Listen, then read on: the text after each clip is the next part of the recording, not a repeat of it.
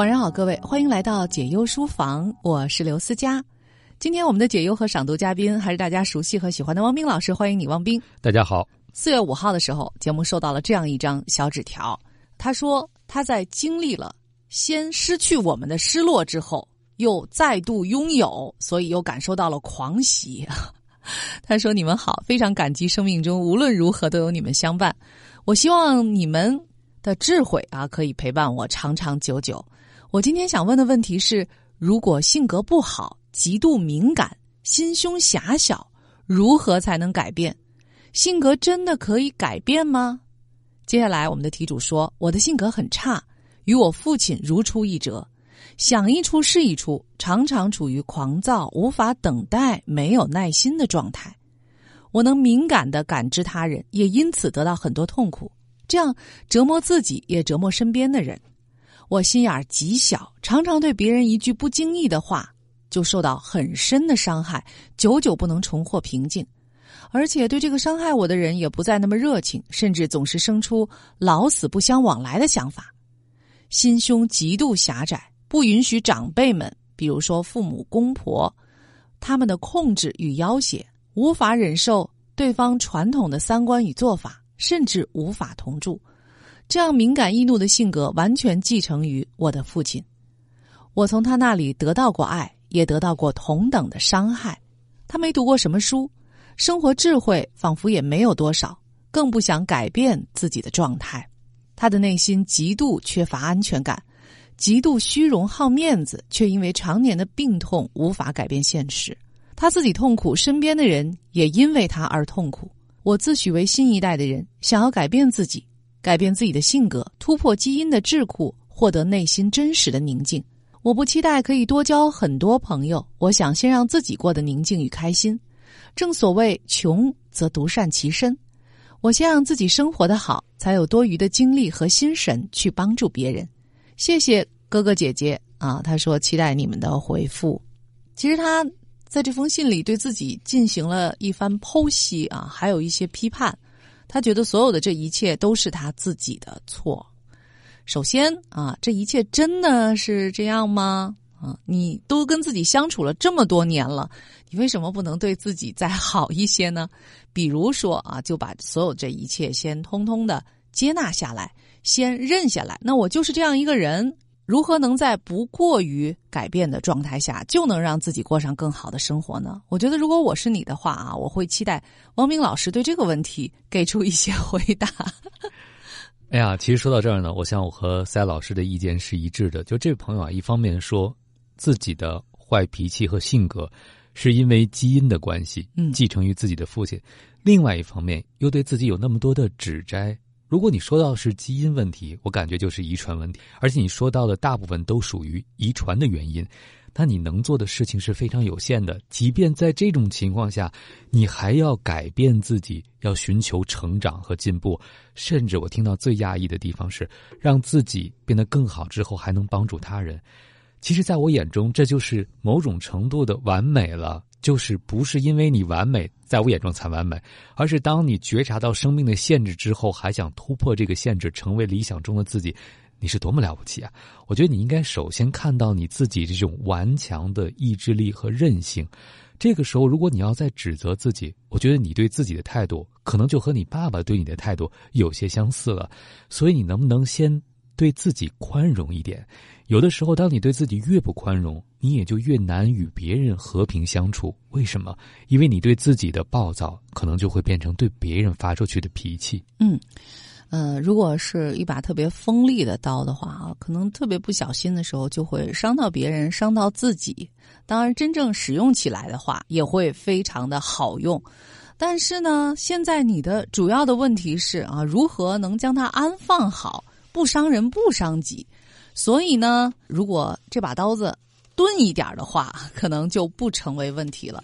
今天呢，我们要推荐给你的这本书，应该你早就听说过吧？名字就叫《钝感力》，是由日本著名作家渡边淳一写作，由石卫国翻译，青岛出版社出版的。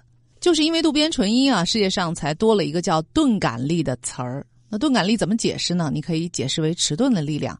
也就是说，从容面对生活当中的挫折和伤痛，啊，就是甚至于也从容的面对自己就拥有这样的基因这件事情吧。我觉得这个是最最重要的。如果你能够以平常心来看待这件事儿啊，基因的问题，只有基因工程才能对它 进行改造，而现在还没有进入我们的生活可以使用的阶段，那干嘛不就安然的把它认下来、接受下来呢？据说钝感力是保持身体健康的动力，它不会造成器官的消耗，会让人保持良好的心态，能降低癌症的患病率，可以让人更为悠闲自在、胸襟开阔的长寿。下去，所以这个钝感力是一种很棒的力呢，是不是？嗯，其实说到这三个字，我觉得这三个字很形象啊，因为我当时没有读书的时候，听到这三个字，我就在猜，钝感力大概就是和所谓的敏感相对应的，就不要那么的敏感。但是我觉得作为一个敏感的人，我想到如果让我有一个钝感力，我能做到的原因不是我真的变得钝感了，而是我更加的专注在。真正那些我关心的、对我有意义和价值的事情上，进而其他那些对我没有那么有意义的事情，自然就不会那么影响和打动我。这位朋友说到了自己对自己的很多观察，比如说脾气、秉性，说到最后，我都有点为你自己鸣不平了。就是一个生命，为什么在你眼中就被说的一无是处了呢？你的生活当中有没有美好的部分呢？像我们在节目里经常问到的，你觉得自己有哪些优势，有哪些优点呢？能不能在下一次给我们写信的时候告诉我们另外一些信息？就是 A、B 面啊。如果你写的只是你看到的负面，那正面的部分是什么？我觉得一个敏感的人可能很难真正变得钝感，但是当他专注在一些他认为值得的、有益和重要的事情上，他会变得钝感。不是他感觉不到，而是那一些感受对他变得不再重要了。嗯，所以我们。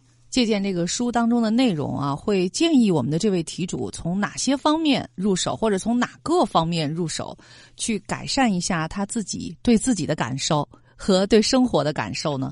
我翻到了这样一篇啊，就是我觉得这个是对所有的人都有好处的，是《钝感力》这本书的第五章“善睡的能人”，能够好好的睡觉、舒畅的起床，这是正常人的基本能力。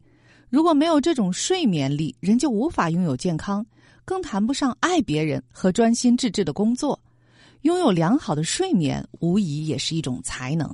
我不知道我们这位题主啊，在这个才能方面，他表现怎么样，天赋怎么样？你父亲是否也有睡眠力这方面的良好基因呢？在诸多的方面的钝感力中，能够成为其核心的，就是良好的睡眠。渡边淳一先生说：“我们称之为睡眠力，睡眠力是一切健康和活动的源泉。没有这种睡眠力，人就无法拥有健康。其实呢，他说，睡眠力并非只是指睡眠良好，同时也包括能够舒畅的醒来和起床。哎呀，这个对我们题主来说会是一个问题吗？但是我觉得，如果能够从关注睡眠，能不能够睡得好。”能不能够这个轻松的入睡和舒畅的起来，是不是就会改善他对自己的看法呢？如果在这件事上能够做得很棒的话，我觉得他应该能给自己打一个高分吧，不会再继续的给自己无数个差评了。嗯，所以在生活当中，往往是关注什么就会看到什么和得到什么。刚才说到的睡眠，就是从我们思想上的纠结转移到我们的身体当中。这位朋友也是在你的生活当中，当你纠结的时候，有什么事情是可以让你暂时转移注意力的？我觉得转移注意力就会让我们拥有某种程度的钝感力，因为有些事情关注的越久，看得越久，它对你的影响就会越大，因为你给他了更多的专注，也给了他更多的能量。那倒过来讲，刚才说到了睡眠，说到了生活中的行动。我在想，我们这位题主最纠结不下的就是太把自己的小心眼儿当回事儿了。你能不能不把自己的小心眼儿当回事儿？小心眼儿又怎么了？如果你就大大方方承认了，我暂时做不到所谓的胸怀宽广，但是我愿意努力做一个胸怀宽广的人。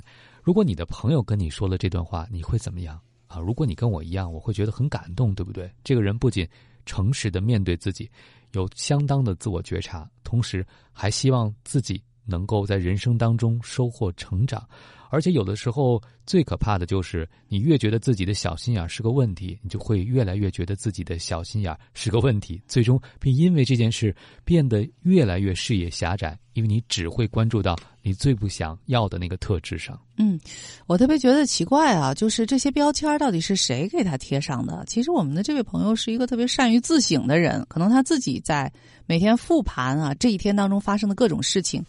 的时候，就会最终呢把问题归咎于自己啊，特别是自己的基因。我就是这么一个人，所以我又把这件事儿搞砸了，又把和父母和公婆的关系都搞砸了，等等等等。其实这件事儿都不赖你，对不对？但你有没有和父亲不一样的地方呢？因为我知道你是父母的孩子，除了继承父亲的基因之外，肯定还有母亲的基因和母亲身上的一些优势。而且你在提到父亲的时候也说，虽然他给了你伤害啊，但也给了你同等的爱。所以，能不能就哪怕是替父亲的基因啊，去发掘一些他的闪光点呢？我觉得这也是让你自己充分的接纳自己，爱上自己，对自己更好一些的一种方法。嗯，所以在刚才的睡眠力之后啊，其实还要告诉你，有一种才能，你特别需要马上的把它发掘出来，就是得意忘形的才能。有才能的人时常会得到周围人的夸奖。如果本人附和和享受这种夸奖，其得意忘形、志得意满的状态，不是不体面的事情，而是一种让人成长、面向未来、展翅高飞的原动力。就是说，培养你的钝感力。你不是嫌自己太敏感了吗？那要培养钝感力，就需要得意忘形。换句话说，需要沾沾自喜。但你怎么才能沾沾自喜、得意忘形？首先得有人夸你，对不对？所以就需要一个夸赞和为你引路的人。当然了，我们在这儿可以当这样的人啊，但是我觉得你在生活当中也需要一个这样的人。从你现有的这个亲朋好友当中，特别是呃紧密的家庭成员当中，能不能选出这样一位呢？啊，经常能夸奖你的。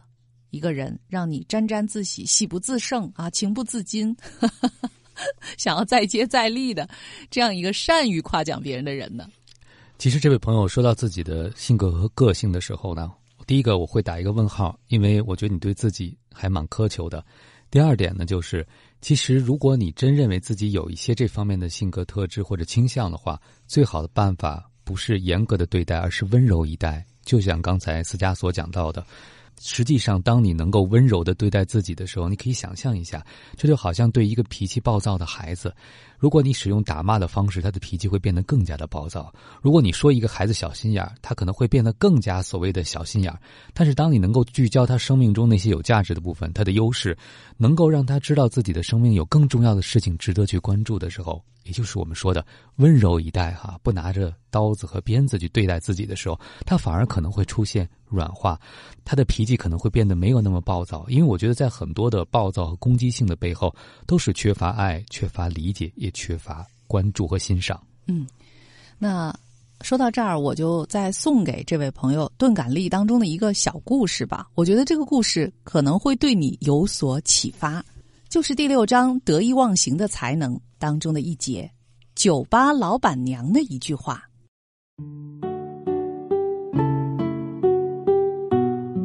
我当上作家不久，就瞄准了较高级别的直木奖和芥川奖。”并努力拼搏。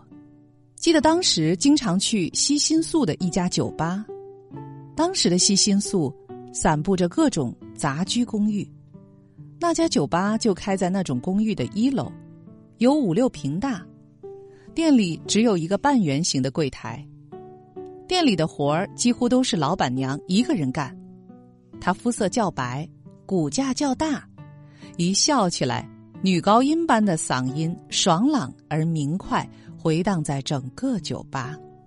我没有自信或感到不安时，常常一个人溜达到那家店。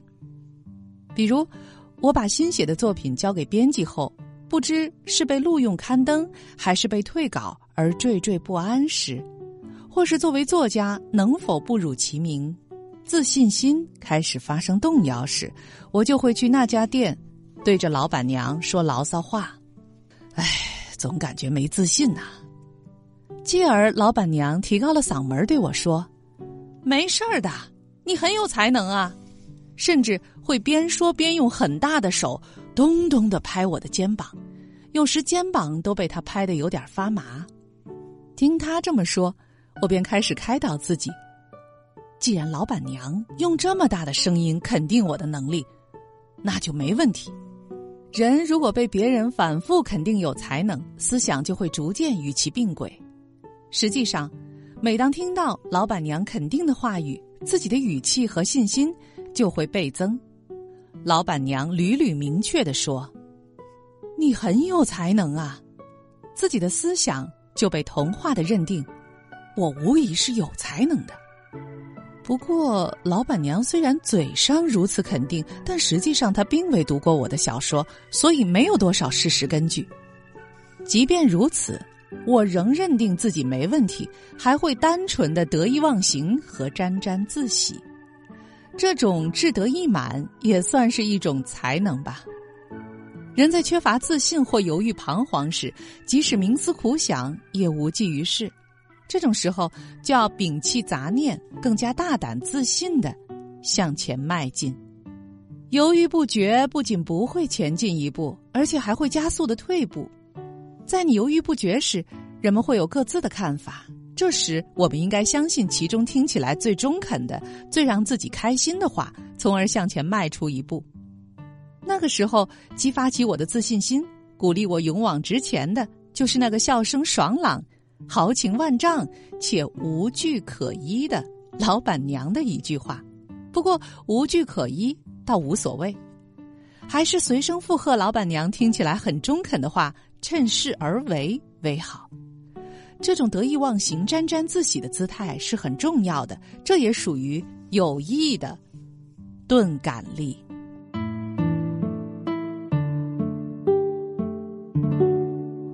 哎呀，渡边淳一先生很了不起呀！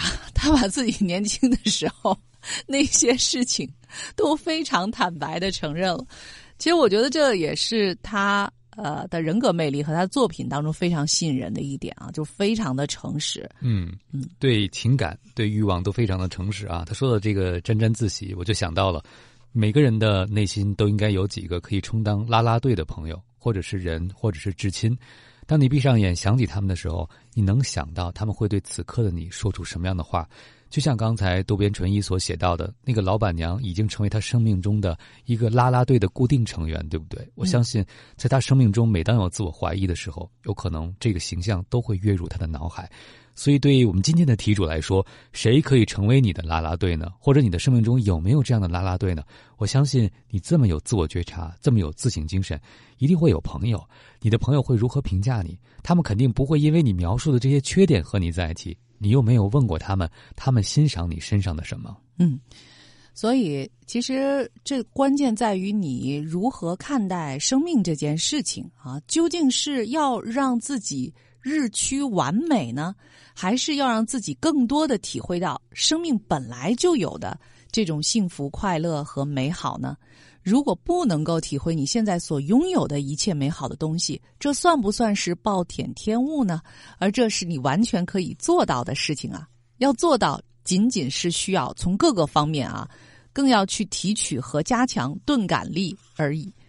所以今天呢，我们在节目当中为大家引用和推荐的就是《钝感力》这本书，作者是日本著名文学大师、国民作家渡边淳一。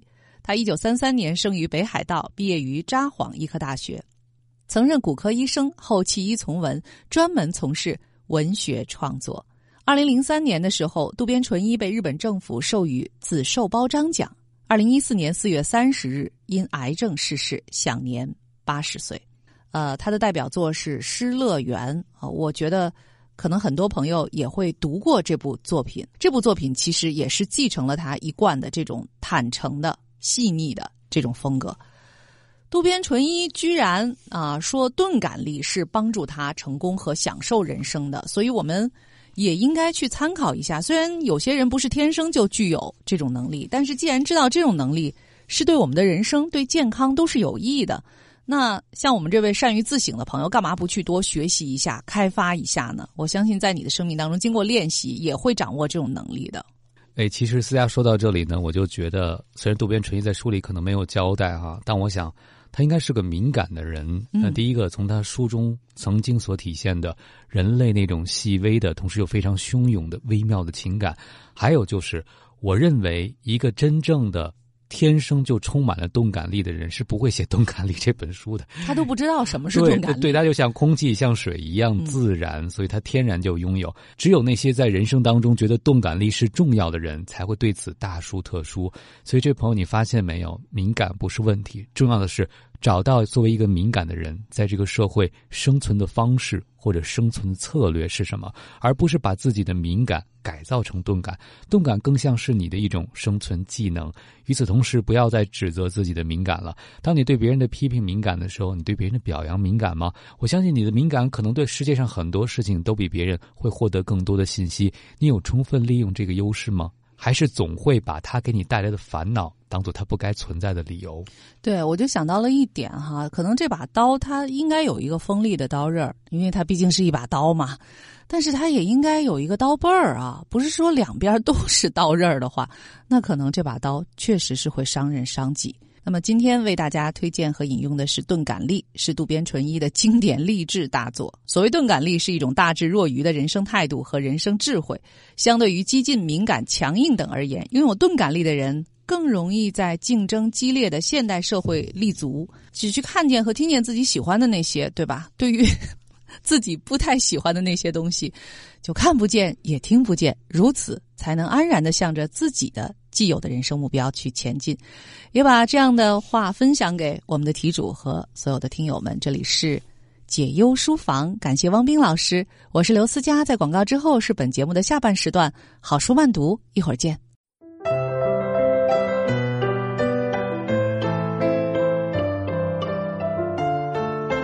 欢迎各位继续收听解忧书房下半时段，我是刘思佳。今天的好书慢读，继续为您选读《这样就很幸福了》节选，作者小川蜜，由陈令贤翻译，中信出版集团出版。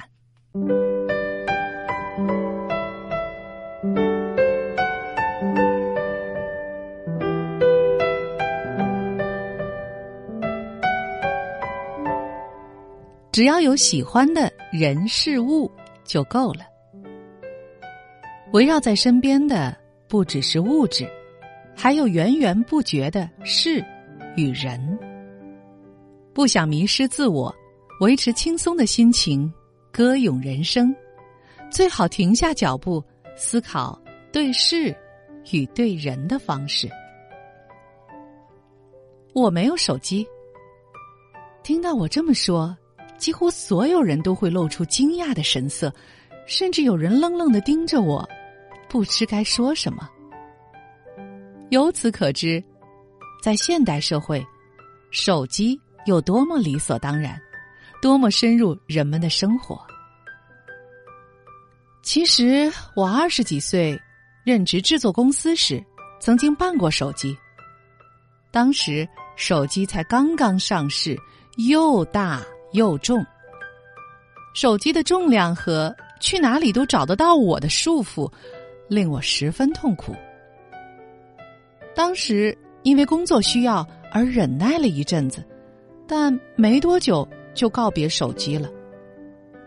自从生活重心转变为写小说之后，只要有座机、电子邮件和传真机，就能应付所有的联络。我几乎都待在家里，因此这三种联络方式已经绰绰有余。不是很急迫的事情，可以用电子邮件跟我联络。紧急的时候，可以打座机。而我出门通常是为了办事，或是趁一个人散步时思索，所以根本不需要电话之类的联络工具。如果临时必须与人联络，我会去找公共电话，或向店家借电话。与人相约见面前，会先确认好对方的联络方式。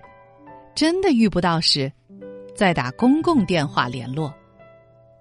虽然我花了这么多篇幅特地说明自己没有手机如何过活，但其实，在不久之前这是人们非常普遍的生活方式。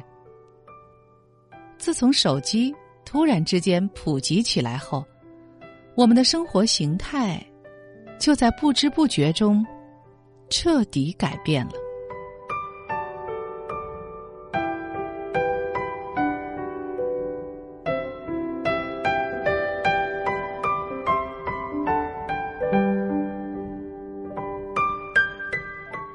其实这件事情最可怕的就是，在不知不觉中，生活方式和态度等等，原本应该是自己选择、自己决定的。我不希望自己的决定受到时代潮流或是大家都这么做之类的理由左右。随时随地都联络得到所带来的安心感，另一方面会造成。轻慢的习惯，不带手机出门，便无法随时查询地图，也无法轻易联络对方，说我会晚点到。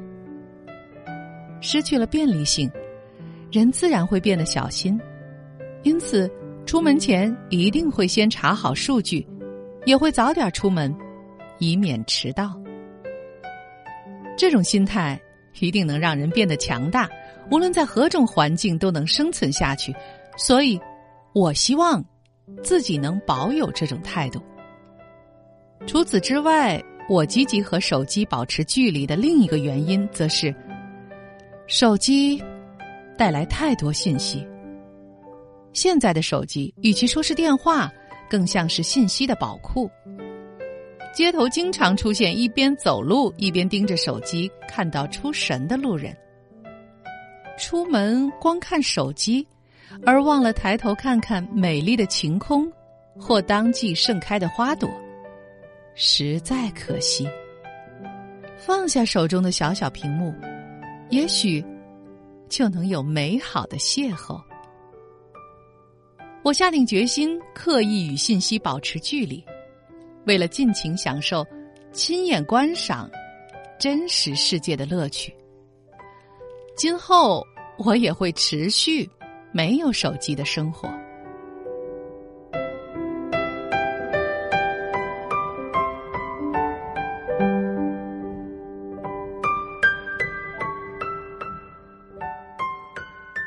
人际关系不贪心，珍惜范围窄、交情深的朋友。我喜欢玻璃笔在纸上顺畅的滑动。写下文字的触感。今天写了一封信给好久没联络的朋友，大概两天后会寄到吧。到时候再打通电话给对方。这是个可以通过网络一口气发信息给很多人，也能瞬间获得许多赞的时代。但我却非常享受这种古老的联络方式。我喜欢写信，是因为可以把花时间传达心情这项礼物送给我珍视的人。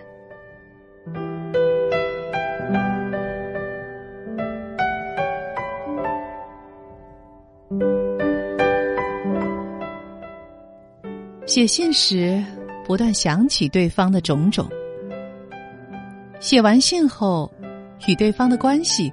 可以变得更加深厚。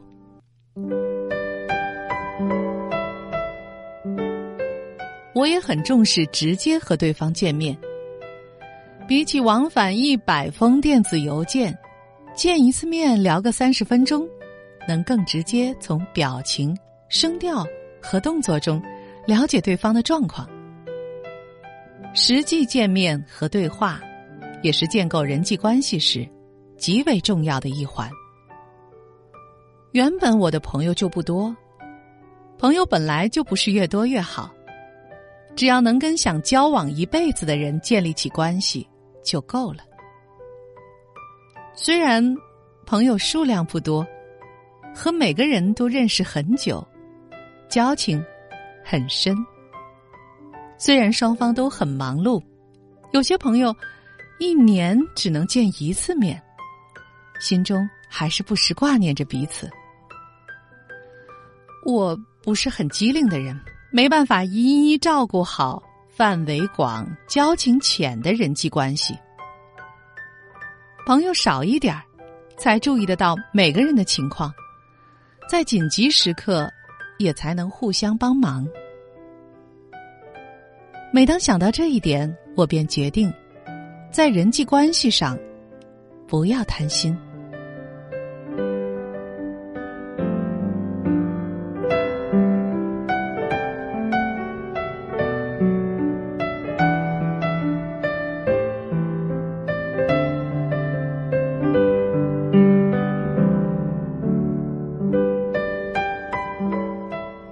回忆起童年，小时候我总觉得大人常说的“要和大家做好朋友哦”，这句话很别扭。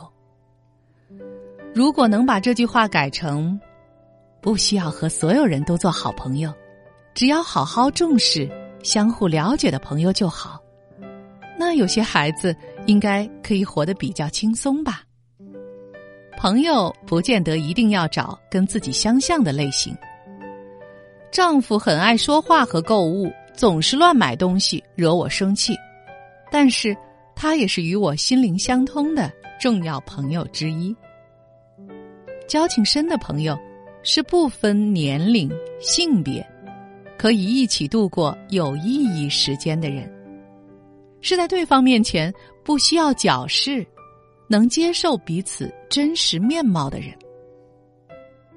有时候。对于亲密的朋友，我也会提出严苛的意见。比起认同对方，否定对方需要花费更多力气。既然对方是重要的朋友，所以我愿意说出口。人际关系中，时机也很重要。不先仔细观察对方的状况，就抓不到时机。想找到正确的时机，必须面对对方，加深彼此的关系。我的人际关系原则就是用心对待为数不多的朋友。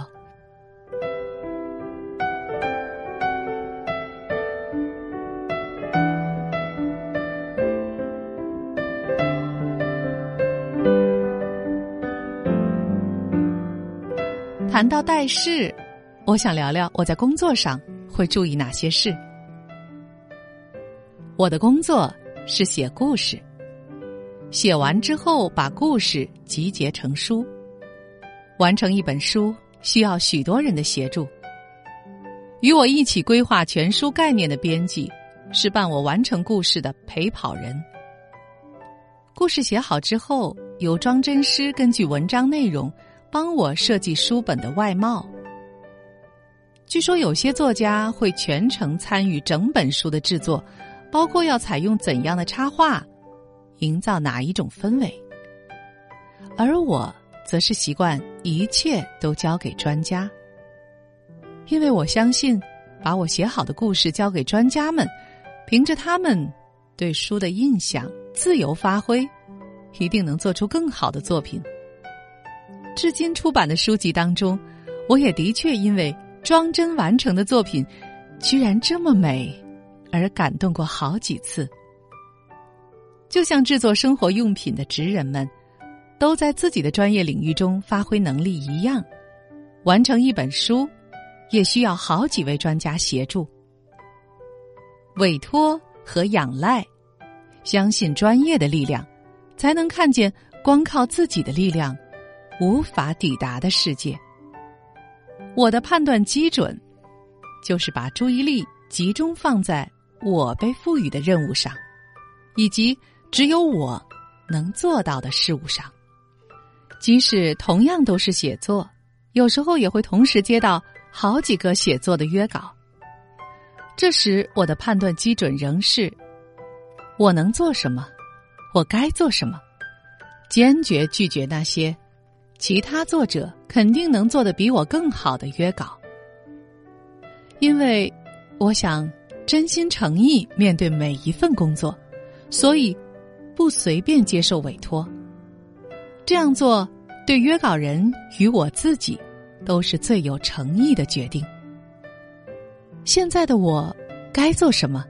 什么事情又该委托别人？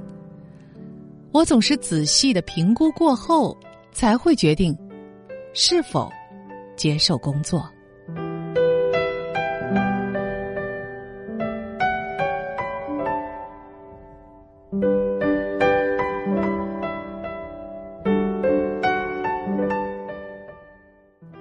以上为您朗读的是《这样就很幸福了》这本书的节选，作者小川蜜，由陈令贤翻译，中信出版集团出版。因作品《蜗牛食堂》而备受瞩目的日本作家小川蜜，身上有一种说不出的沉稳气质。从小热爱写作，喜欢烹饪，同时也作为一名作词家活跃中。二零零八年出版的小说《蜗牛食堂》改编为电影后，热卖一百万册，分别于二零一一年获得意大利书报亭文学奖，二零一三年法国欧仁尼布拉泽大奖，另著有《山茶文具店》《闪闪发光的人生》《趁热品尝》等多部作品。